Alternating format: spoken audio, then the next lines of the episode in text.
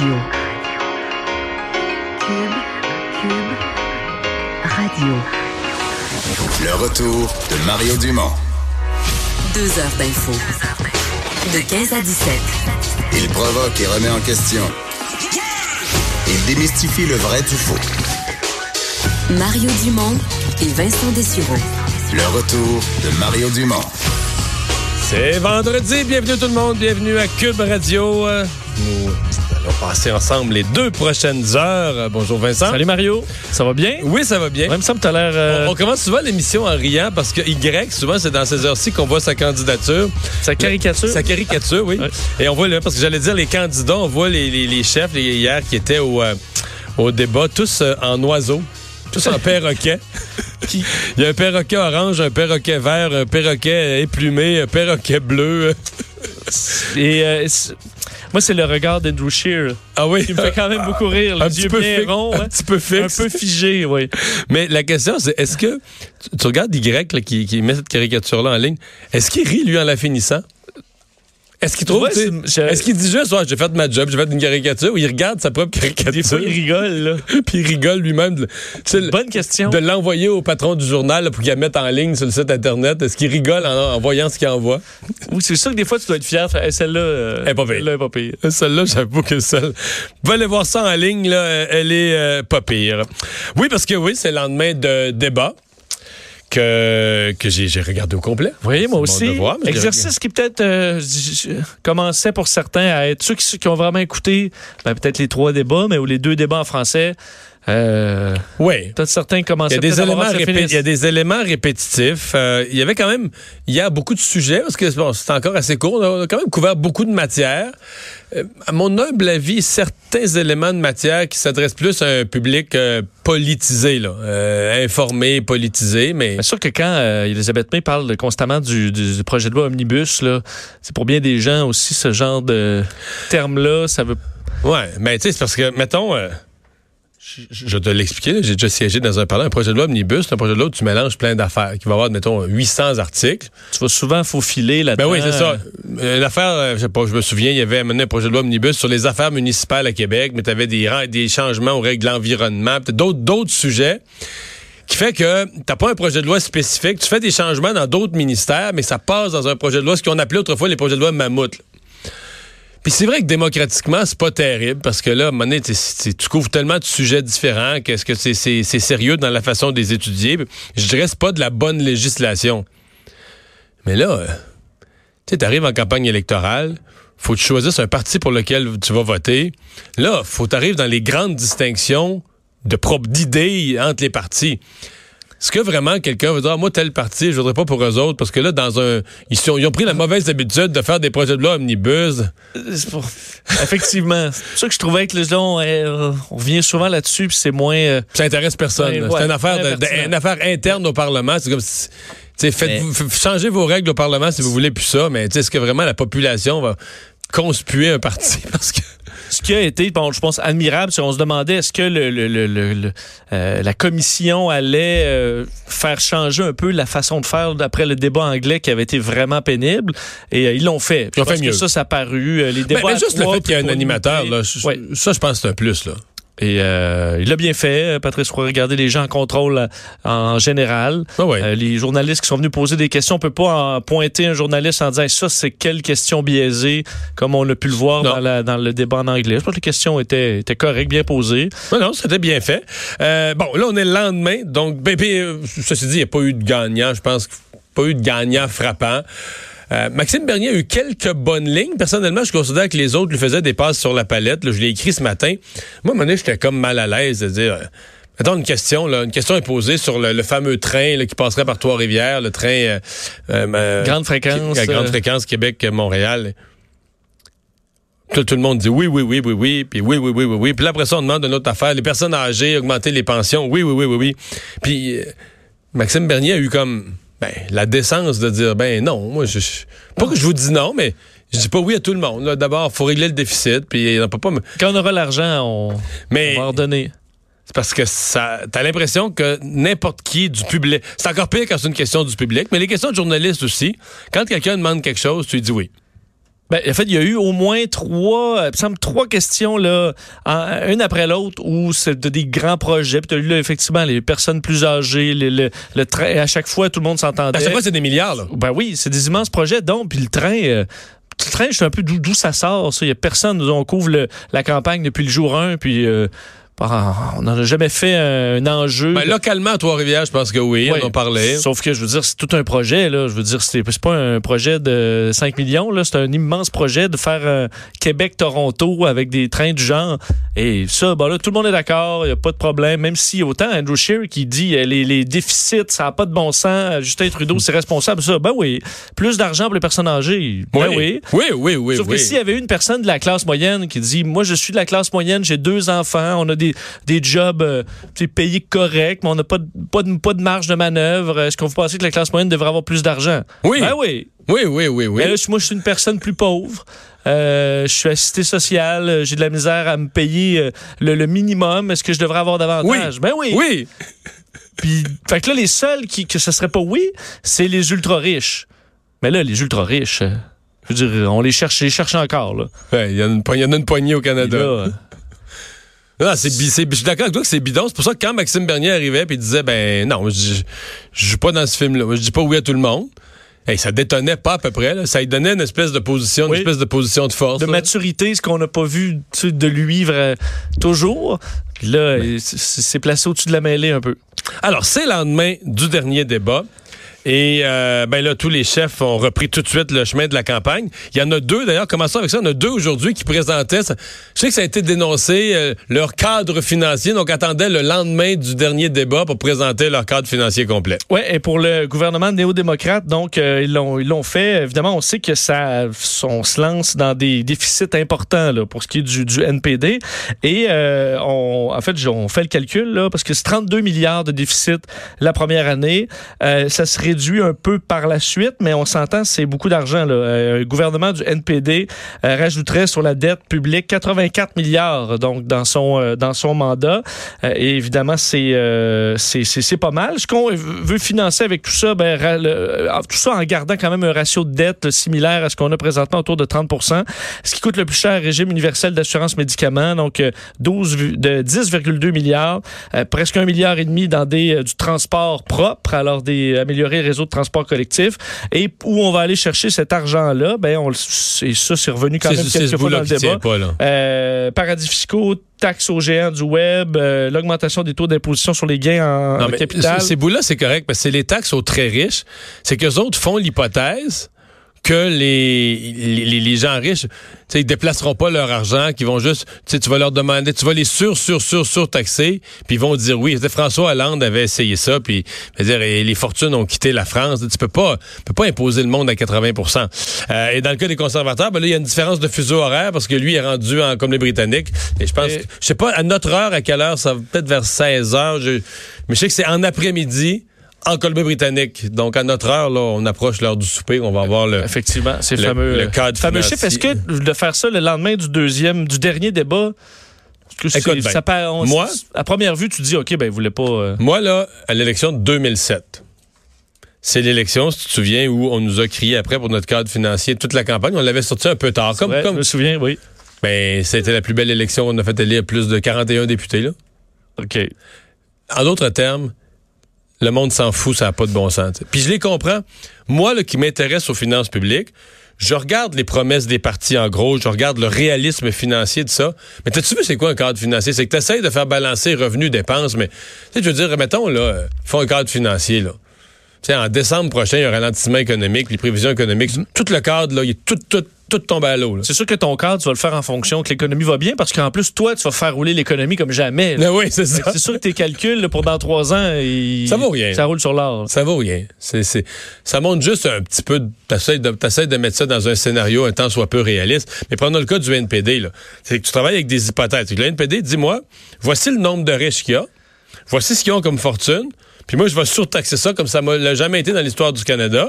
Puis là, tu te dis, tu fais une règle de toi, une multiplication. Tu voici les revenus que ça m'amène. Mais tu comptes aucunement que les gens là, à haut revenu, là, On s'en aller. mais on s'en allait, là.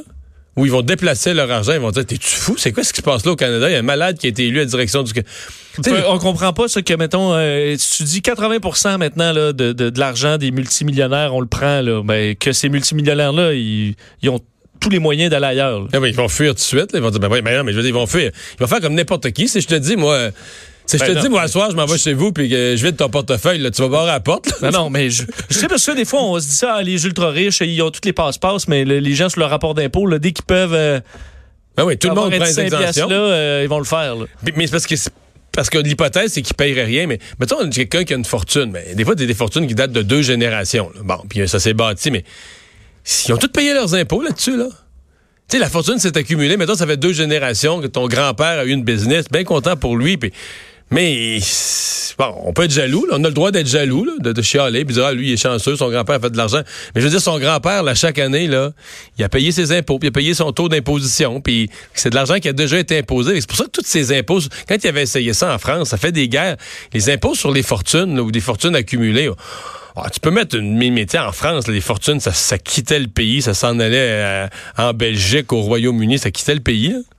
Parce que Euh, Les paradis fiscaux. euh, Bon, les paradis fiscaux, tu peux toujours t'y attaquer, mais c'est très compliqué. Fait que de mettre que de mettre dans ton dans ton budget que tu vas t'attaquer aux, par- aux paradis fiscaux, puis que dès la première année là, les milliards vont rentrer, ça c'est mentir aux gens. ouais. Parce que si- s'il y avait une solution simple, on, on l'aurait déjà fait. là. Voilà.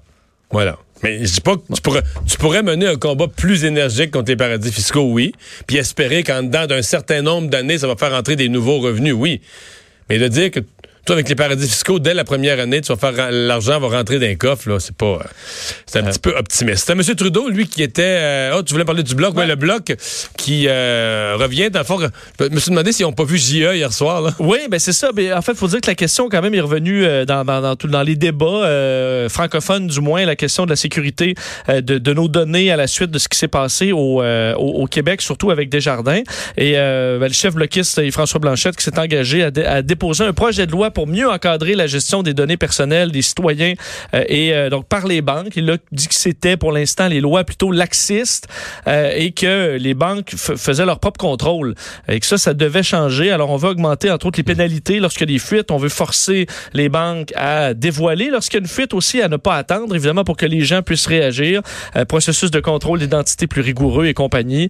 Alors, c'est ce que Yves-François Blanchet promet. Mais c'est pas ce qu'on a retenu peut-être le plus de son point de presse parce que il, il, a, il a fait un aveu, entre autres, qui est bien relaté par le devoir, là. Oui, euh, comme quoi, euh, Yves-François Blanchette n'était pas, vraiment pas très content lorsqu'il a appris ce qui s'est passé euh, euh, au, au niveau de certains de ses candidats sur les réseaux sociaux dans les dernières années au sujet des, des, des musulmans. Et il aurait dit, il y a quelques mots non laïques que j'utiliserais ici, donc qui ont été dits à ce moment-là. Alors, on comprend qu'il... En disant, il y en a sacré un coup Il y en a sacré pas- un coup. Il visiblement pas très content, donc a indiqué qu'il y avait, qu'il y aurait eu une réflexion sérieuse sur la pertinence d'accepter ces gens-là dans son équipe euh, s'il l'avait su euh, avant. Là. Mais là, Mais on va, on, on appeler les choses par leur nom. Là. Parce qu'il y avait une candidature euh, des libéraux en Nouvelle-Écosse euh, qui était problématique, qui avait tenu des propos comme ça. Quand la date limite est passée pour déposer une nouvelle candidature, ce qui est le cas maintenant, là, les partis sont pris, c'est que si tu retires ton candidat, tu perds le comté. Là. T'es plus que, tu peux pas en mettre un autre. Ça veut dire que dans la... Mettons que le Bloc retire son candidat. Un, premier problème, son nom va rester sur le bulletin de vote, les bulletins sont imprimés. Fait que le directeur des élections va dire tu peux plus retirer ta candidature, il est sur le bulletin de vote, puis les gens vont avoir la possibilité de la cocher pareil, puis ça va être écrit, tu peux même pas tu peux pas remplacer Bloc québécois par indépendant, il est trop tard. Ça va être monsieur un tel, madame une telle, Bloc québécois, tu sais les bulletins sont imprimés. Puis là, tu te retrouves un peu coincé, tu vois, tu que tu es dans la situation ridicule où les gens votent madame une telle, Bloc québécois. Toi, toi, le soir même de l'élection, tu dis Ouais, mais là, euh, je la prends plus dans mon caucus. Là. Elle est indépendante ou tu as quasiment l'air d'avoir. euh, tu contreviens quasiment à la volonté populaire. Tu es un peu piégé.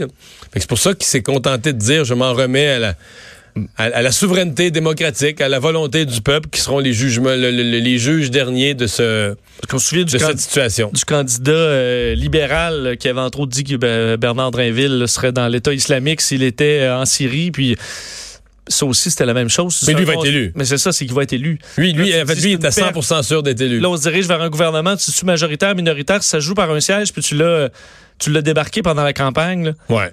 Pour faire ton propet, c'est plus, un peu plus difficile. D'ailleurs, parlant de Trudeau, euh, ben, il s'est attaqué d'avance au, euh, au plan des, euh, des conservateurs en disant quand même lâcher, lâcher une, bonne, bonne ligne, le, fait Justin Trudeau, en disant on ne sort pas son meilleur travail à 18h le vendredi d'un long week-end. c'est quand, ça s'est mis à rire dans la salle d'ailleurs.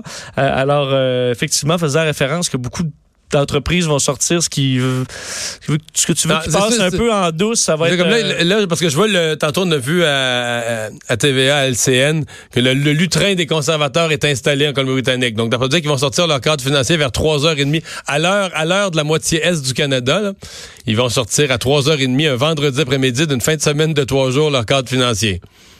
Et euh... Et il a tapé un peu sur le bloc. On voit que c'est dans les adversaires maintenant. Le bloc est bien installé, évidemment, avec les derniers sondages. Et il a rappelé un peu ce qu'il a fait dans le débat hier, c'est-à-dire faire un lien que voter bloc, ça pouvait aider les conservateurs, puisque c'est ce qui avait permis à Stephen Harper d'arriver euh, au pouvoir pendant plusieurs années. Et puisqu'on parle de voter, mais il est possible de le faire maintenant? Oui, vote par anticipation, première journée, euh, donc euh, vote par anticipation qui se déroule du 11 au 14 octobre de 9h à 21h, évidemment pour ceux qui partent en voyage, qui ont des impossibilités le, euh, le 21 octobre prochain. Alors, c'est parti. Si vous voulez, si votre vote est coulé dans le béton, à la limite, que vous avez le temps... D'ici à lundi, d'ici à lundi soir. Exact. Euh, plaidoirie, donc, euh, on arrive vraiment à l'étape finale, la plaidoirie de la couronne euh, dans le dossier Hugo Fradette. On se souvient qu'hier, c'était la défense qui avait exposé l'espèce de déroulement des, des, des, événements, mais tel que vu par Fredette, qui serait un peu victime de la situation. Donc là, la couronne répliquait aujourd'hui. Oui, maître euh, Steve euh, qui est allé euh, bon, rappeler un peu ce qui s'est passé dans le procès, mais a voulu mettre ça assez simple pour les jurés, en disant que oui, dans le procès, on a vu quand même 31 témoins, il y a 100 pièces là, de preuves qui ont été présentées aux, aux membres du jury, mais il dit, oui, les chiffres sont impressionnants, mais l'affaire au niveau des faits est assez simple. Alors, il voulait ramener ça au plus simple, c'est-à-dire que le seul verdict possible selon eux, c'est un verdict de culpabilité à l'endroit des deux chefs de meurtre prémédité. On, nous sommes euh, ici euh, parce que M. Fredette est incapable d'accepter sa relation euh, qui se terminait avec Véronique Barbe. Alors, c'est ce que l'avocat est, allé raconter. pour la couronne, donc, c'est Hugo Fredette, 44 ans, ne pouvait tout simplement pas accepter cette rupture. Sa conjointe, qui a fait même des recherches, il a rappelé 119 recherches sur Internet pour se trouver une autre maison dans les deux semaines ayant précédé sa mort, alors montrant que c'est c'était c'était prémédité euh, son départ et qu'ils étaient en rupture. Euh, et euh, on a rappelé aussi que la femme, elle avait été poignardée à 17 reprises. Donc on a rappelé la gravité des actes et aussi dans le cas d'Yvon Lacasse, évidemment, en rappelant qu'Yvon Lacasse, il a dit, il a eu le visage défait en moins de 8 minutes. on dit tout simplement que c'est prémédité dans la mesure où Fredette faisait ça pour lui voler son véhicule. Croyez-vous vraiment qu'Hugo Fredette, quand il a dit qu'il a arrêté à la halte routière de la chute, moins d'une heure après avoir tué Véronique Barbe, pour faire ses besoins, son histoire là, de qui croyait qu'ils vont la case, voulait enlever l'enfant, puis dans le fond c'était pour le défendre, euh, qui est allé le porter dans le bois par respect euh, pour pas le laisser sur l'asphalte. Euh, visiblement, bon, la, couronne n'embarque pas là-dedans. Alors la plaidoirie de la couronne qui se poursuivait cet après-midi, le jury neuf hommes neuf hommes, trois femmes, va recevoir la semaine prochaine les directives euh, finales de la juge Myriam Lachance, puis ensuite ce sera euh, la délibération. Est-ce qu'ils vont délibérer longtemps? C'est ça qui sera euh, à, surveiller. On sait jamais trop là-dedans. Ouais. Sauf que dans les procès pour meurtre, il y a toujours un moment, même si tout le monde peut-être sera dans le même sens ou pas, mais tu passes quand même en revue un peu tout. Oui, oui. Si tu condamnes quelqu'un pour la prison à vie, faut que tu regardes ça sérieusement dans tous les euh, dans tous les scénarios. Euh, le groupe Extinction Rébellion, un autre geste, bon, geste un peu bizarre ce matin à Québec, mais aussi une campagne de financement. Oui, euh, geste ce matin à l'Assemblée fait devant l'Assemblée nationale à la fameuse fontaine de Tourny, donc à Québec, où on a mis ce matin, on était quel, écoute quelques dizaines pour placer dans la, la fontaine du colorant rouge. Alors pour faire comme du sang, là, disant que les, les changements climatiques euh, ça, tuait euh, des gens. Donc, on dit, ça fait le sang des innocents qui sont victimes des dérèglements climatiques. Euh, on a fait ensuite ce qu'on appelle un die-in, c'est-à-dire que les gens font semblant d'être morts autour de la fontaine. Donc, euh, plus, évidemment, ça n'a pas causé de problème. Euh, on préfère, les automobilistes, à mon avis, préfèrent ça, ce genre de démonstration-là, Mhm. qui dérange un peu moins la vie quotidienne. Le collectif compterait au, à Québec 50 à 60 adhérents. donc, action symbolique. C'est une troisième action en quelques jours à Québec. Mais il n'y a pas eu de problématique comme à Montréal pour ce qui est des, des manifestants de Québec. On a mis des banderoles, entre autres, sur- au-dessus d'Henri IV sur un viaduc et tout ça. Est-ce qu'on en fera davantage? Ça reste à voir. Samedi prochain, euh, la Ville de Québec prévoit d'ailleurs qu'il y ait des manifestations euh, à Sainte-Foy, Saint-Roch et Limoilou. Les gens qui seront habillés en noir. Alors, on peut s'attendre à ça en fin de semaine. Quoi que le Samedi étant demain, là. Samedi étant demain. Oui, oui. Alors, euh, à, su- à surveiller. Dans, dans la curiosité d'ailleurs du groupe Extinction Rébellion, quelque chose qui a attiré mon attention, c'est ce qui se passe en France, alors qu'ils se sont retrouvés sur des mêmes lieux de manifestation avec les gilets jaunes. Je dois avouer, je dois être pas intelligent, mais je comprends plus rien, moi. Bon, et je vais t'expliquer ce qui s'est passé un peu euh, là-dedans. Faut dire qu'en en France, ils sont habitués des manifestations en tout genre. c'est des pros. C'est des pros. Les militants du, euh, de Extinction Rébellion occupent, eux, euh, depuis le 7 octobre, un pont et une place au centre de Paris, là, à Châtelet, euh, et qui euh, ont, ils se sont, sur la place du Châtelet, rencontrés entre eux, un groupe d'Extinction Rébellion, et euh, une trentaine de gilets jaunes. Et ils ont décidé de se faire une cabane. Et parce que là, initialement, tu penserais, quand j'ai vu l'article, j'ai dit ça, ça s'est tapé sa gueule. Parce que c'est les deux extrêmes, là. Je veux dire, t'as ceux qui militent pour dire la fin du monde arrive, il faut que les gouvernements prennent des actions radicales, énergiques, changent La tout. décroissance. C'est euh, ça. Et t'as les autres? Qui ont combattu, mais à mettre le feu, à, à se battre avec la police, à vouloir détruire le pays, parce que le gouvernement avait imposé une taxe sur le carbone. Un peu comme ce que M. Trudeau, ce qui s'est fait ici au Canada. Là. Oui, augmentant le coût de l'essence. Coût de l'essence, puis là, les gilets jaunes, c'est ça. Les gilets jaunes, c'est le principe. Ce sont des automobilistes, donc des représentants de la classe moyenne ordinaire des automobilistes qui disent, l'environnement ou pas, là, nous autres, on n'en peut plus, là, puis ta taxe sur l'essence, non merci. Et eux, sur quoi ils tapent, c'est on veut un bon niveau de vie. Là. Puis là, ben, C'est ça.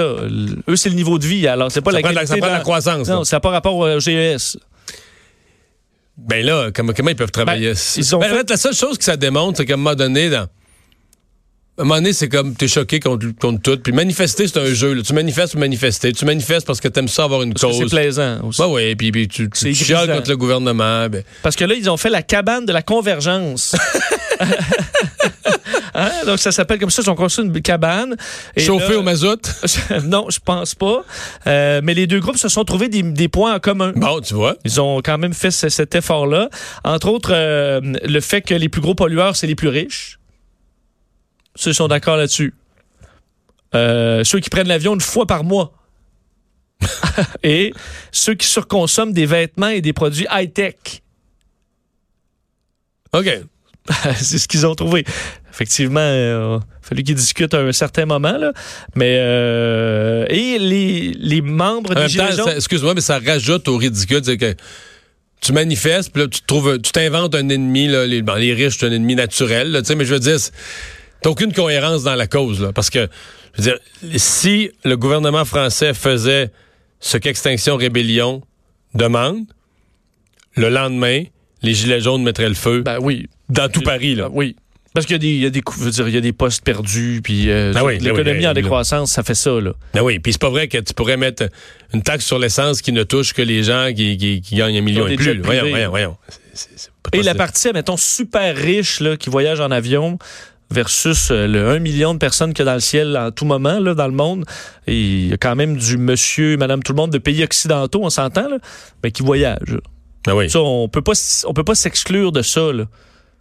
Mais non, le, le- le- les jets privés puis tout ça, je comprends que c'est symbolique puis des fois c'est drôle quand des gens qui se prétendent comme des, des grands environnementaux comme Kim Kardashian qui veut rencontrer Greta mais qui voyage en 747 mais il reste que dans le sens dans l'ensemble du- des, des vols là, c'est pas pas tant que ça là. le, le gros des vols, la masse des vols, c'est c'est des vols commerciaux avec des billets à Des- la à classe quelques- économique. à- oui, à quelques cent piastres le billet.